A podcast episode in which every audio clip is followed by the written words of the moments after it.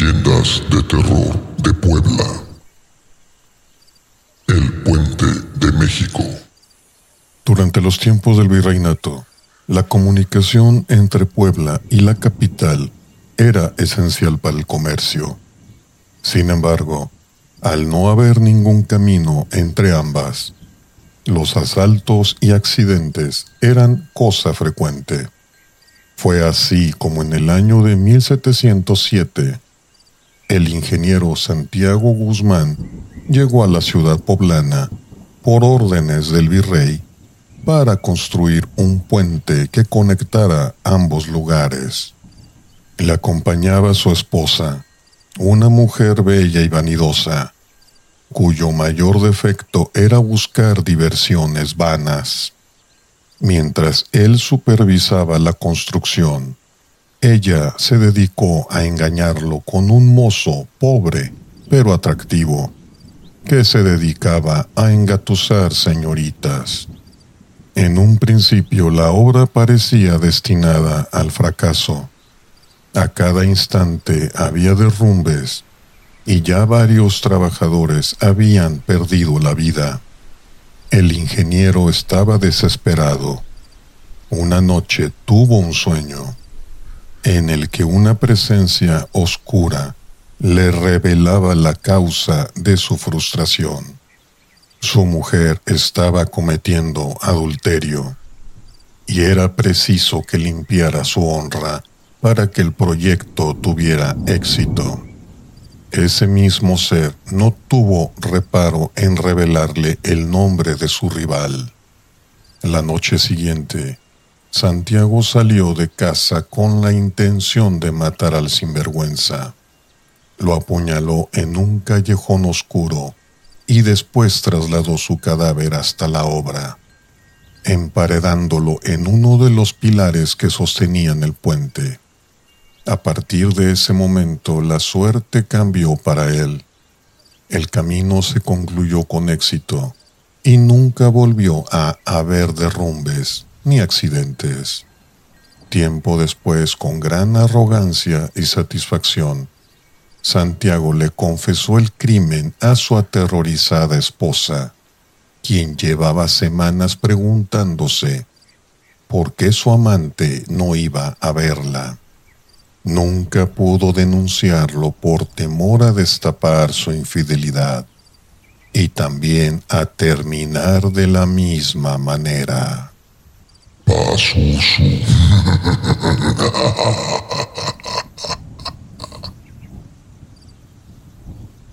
La aparecida del Hospital de San Pedro. Durante el siglo XVII, cuando México era conocido como la Nueva España, había un brote de cólera que asoló a buena parte de la población. La región de Puebla fue una de las más afectadas. Las personas morían a decenas y la enfermedad se reproducía como la peste. Los hospitales no se daban abasto uno de los más célebres ocupaba las instalaciones de lo que actualmente es San Pedro Museo de Arte. El Hospital de San Pedro era llevado entre médicos y frailes, que hacían todo lo posible por atender a sus numerosos enfermos. Una noche, Fray Luis, que era uno de los encargados del lugar, recibió una visita de una misteriosa mujer. La pobre iba cubierta con una capa negra y tenía las manos muy pálidas. Lo despertó a medianoche, asustando con su delgadez espectral. Le ruego que acuda a mi casa, por favor. Mi hijo está muy enfermo, le pidió con voz temblorosa. Tiene fiebre desde ayer y no se puede ni mover de la cama. Rápidamente, Fray Luis pidió a un doctor que lo acompañara y fueron hasta la casa de la desconocida, donde encontraron al pequeño a punto de morir entre horribles calores. De inmediato lo trasladaron al hospital, no sin antes decirle a su madre que podría ir a recogerlo en una semana. Aunque no creían que pudiera salvarse, el chico milagrosamente se curó gracias a los cuidados que le brindaron. Pero pasaban los días y la madre no regresaba por él. Intrigado, Fray Luis volvió a su casa para darle las buenas noticias sobre el estado de salud del niño y preguntarle por qué no había ido a buscarlo. Nada más llegar, sintió un olor nauseabundo que provocó que se cubriera la nariz. Llamó a la puerta, pero nadie contestó. Extrañado, forzó la cerradura y lo que encontró lo llenó de horror. El cuerpo sin vida de la mujer yacía derrumbado en el piso en pleno estado de descomposición. Llevaba así más de una semana. Fray Luis dio aviso a las autoridades y después ofició una misa para el alma de la difunta, que aún después de la muerte había regresado para velar a su hijo. Desde entonces, dicen que su fantasma aparece en ocasiones por las inmediaciones del hospital. Por otra parte, Fray Luis fue recordado durante los años venideros como un hombre de gran corazón, especialmente por aquel niño al que salvó, el cual tras quedar bajo su protección, llegó a convertirse en un afamado médico.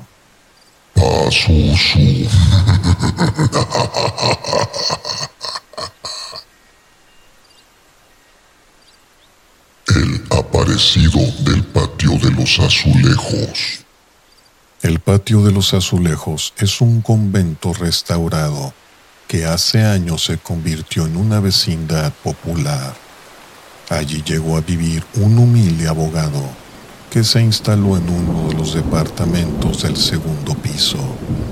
Todas las noches que llegaba de trabajar, se encontraba con un hombre muy anciano sentado en las escaleras, sosteniendo un rosario en las manos y rezando. Al abogado esto le parecía muy curioso. Con el paso del tiempo y después de encontrarse a diario en aquel lugar, los dos terminaron haciéndose amigos. El viejo le contó que él era sacerdote y por eso nunca se iba a dormir antes de haber orado. Un día llegaron de visita a la vecindad dos monjitas. Iban a ver a una amiga y como no sabían en qué departamento vivía, le preguntaron al abogado que de casualidad estaba saliendo para su trabajo. Imagino que ustedes conocen al padre. Él vive justamente al lado, les dijo. Debe estar durmiendo todavía. Las monjitas, extrañadas, le comentaron que no sabían que allí viviera ningún sacerdote. Cuando el abogado les dijo cuál era el nombre del susodicho, y describió su apariencia, ambas se pusieron pálidas y se persinaron. Si sabemos de qué hombre nos habla, le dijeron. Cuando era un sacerdote vivía en el convento y todas las noches rezaba su rosario. Pero eso fue hace ya muchos años y él falleció hace poco. Incrédulo, el abogado tocó a la puerta de su amigo, solo para comprobar que el departamento había estado deshabitado por meses y que el religioso con el que había conversado tantas veces era un fantasma. Su impresión fue tal que al día siguiente se marchó de la vecindad sin dar explicaciones a nadie.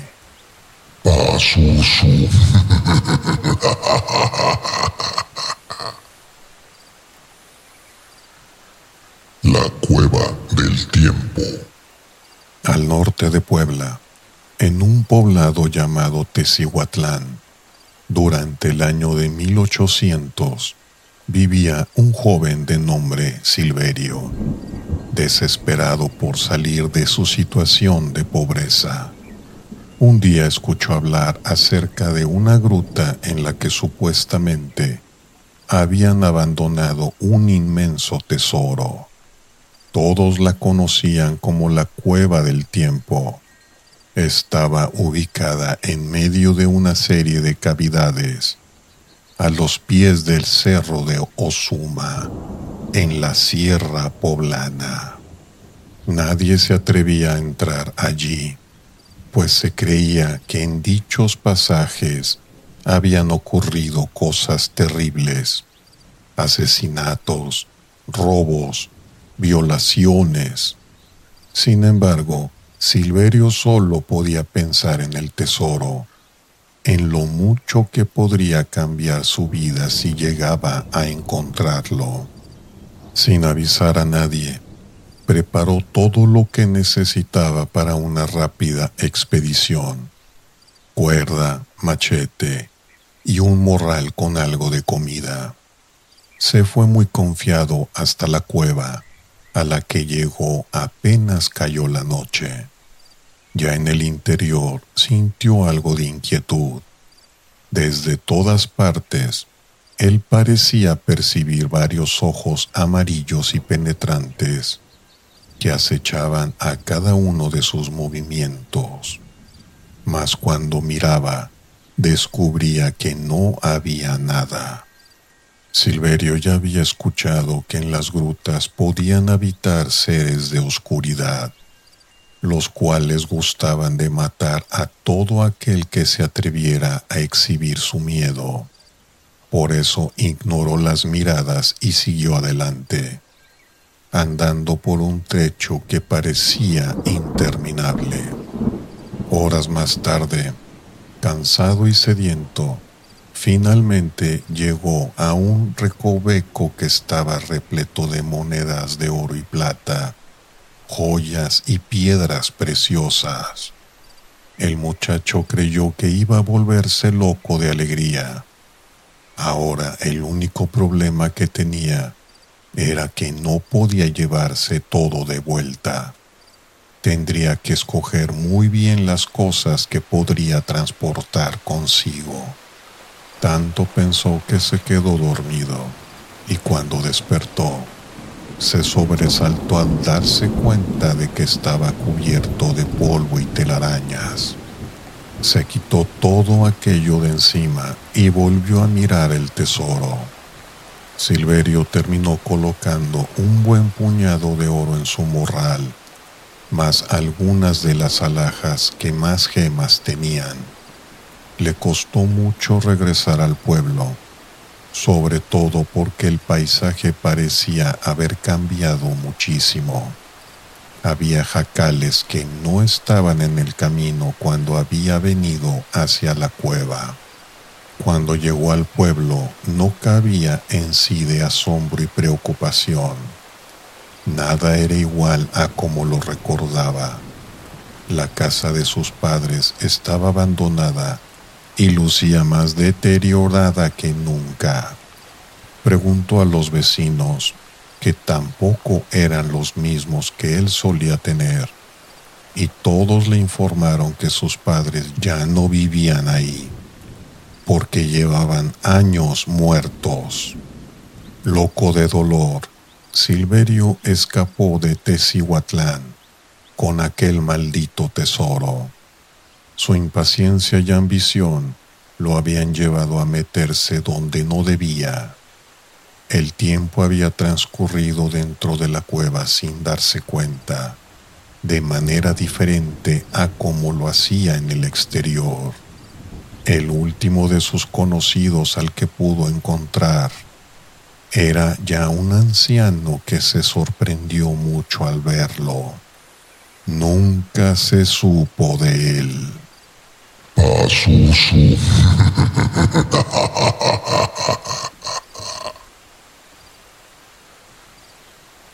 El fantasma del puente de Obando. En el siglo XVIII habitaba en Puebla una hermosa muchacha de 16 años llamada María del Rosario de Obando. Era hija de un hombre muy rico e influyente, pero por desgracia se había enamorado de un chico sumamente pobre, mestizo, lo cual no era del agrado de su padre. Fue por eso que le advirtió que nada más regresar de su viaje de negocios, la iba a casar con uno de sus amigos, un sujeto entrado en años y cuya enorme fortuna le convenía más a la familia. María, muy afligida, se escapó de casa para encontrarse con su enamorado y comunicarle la terrible noticia. Le iba a proponer que se escaparan juntos. No se dio cuenta de que su hermano, Agustín de Obando, la había seguido hasta el punto de encuentro, un puente bajo el cual la pareja solía besarse. Al encontrar juntos a los amantes, el joven montó en cólera y los asesinó sin piedad. El crimen conmocionó a la sociedad y a las autoridades, pero a pesar de todo, Agustín no fue enjuiciado, en parte por su privilegiada procedencia, en otra porque el juez consideró que sólo había defendido el honor de su familia cosa que en aquellos tiempos era muy importante. El padre de María cayó en una profunda depresión al regresar y enterarse de lo ocurrido, abandonándose a la bebida. Una noche en la que volvía a casa, ya muy pasado de copas, y al pasar por el puente, vio frente a él a su hija, pálida y herida, suplicando ayuda. El impacto fue tan terrible que le provocó un ataque al corazón y murió allí mismo. Hoy en día, el puente de Obando es uno de los sitios más célebres de Puebla, y hay quien asegura que tanto María como su gran amor aparecen a altas horas de la noche para revivir su último encuentro.